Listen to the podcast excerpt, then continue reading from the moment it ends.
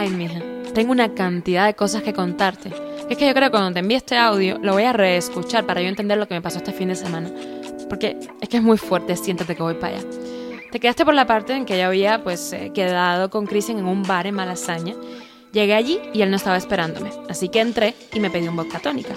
El reflejo del cristal de la entrada me devolvió una imagen de femme fatal que no combinaba para nada con mis nervios de adolescente.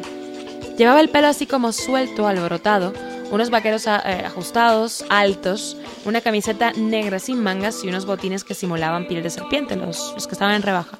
Me los compré súper bonitos, quedan súper bonitos, de verdad.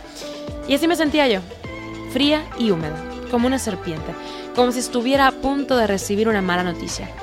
Miré el reloj y ya pasaban las 15.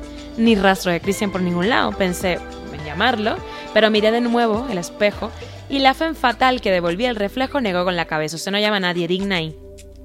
El camarero leyó mis pensamientos y me puso un boca. Seguro no tarda, me dijo. Ya asumí que aquí todo el mundo estaba esperando a alguien. Hablamos sobre el clima, sobre lo típico, hasta que empezó a sonar una música estridente y las luces se apagaron de repente. Las mujeres, y los hombres, sobre todo los hombres de aquel bar perdido en Madrid, se abalanzaron sobre el escenario como si estuvieran dando algo gratis. Salieron unos hombres despampanantes vestidos de policías, o no sé si eran policías vestidos de hombres despampanantes, porque usaban el bastón como profesionales.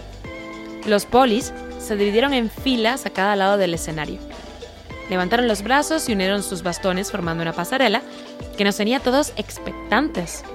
Pero ahí no, pasó nada, todo el mundo, bueno, por ahí seguro va a pasar el sargento de la policía, eso lo pensé yo, sintiéndome repentinamente enganchada con aquella historia que se formaba de repente en mi mente.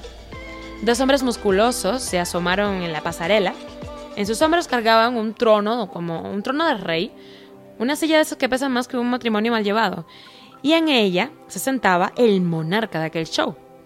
Le pusieron en el piso y le dieron la vuelta. Era Christian.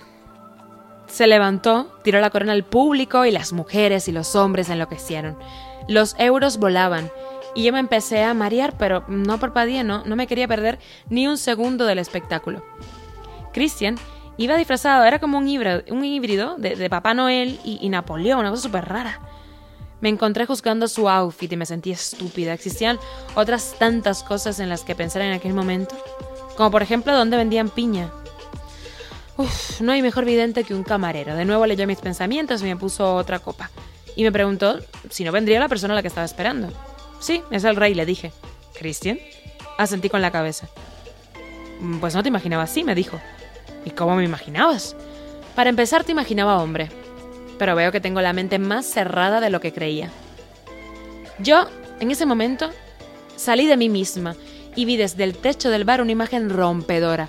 No era triste, era solo rompedora de límites, mis límites. Veía a una mujer joven, guapa, angulosa, con ropa que grita que no hay prejuicios, pelo que parece libre. Todo mentira, Pinocha andando. Me quise abrazar. Vi un hombre acercarse a aquella mujer que era yo. Cristian. Volví a mi cuerpo.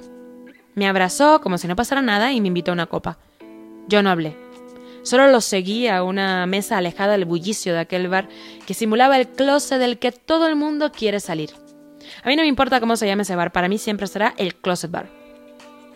Me dijo que quería que, lo conociera, que conociera su visión y su versión más auténtica, que no quería contármelo, que, que no hay mejor narrador que los ojos, que él quería que yo lo viera.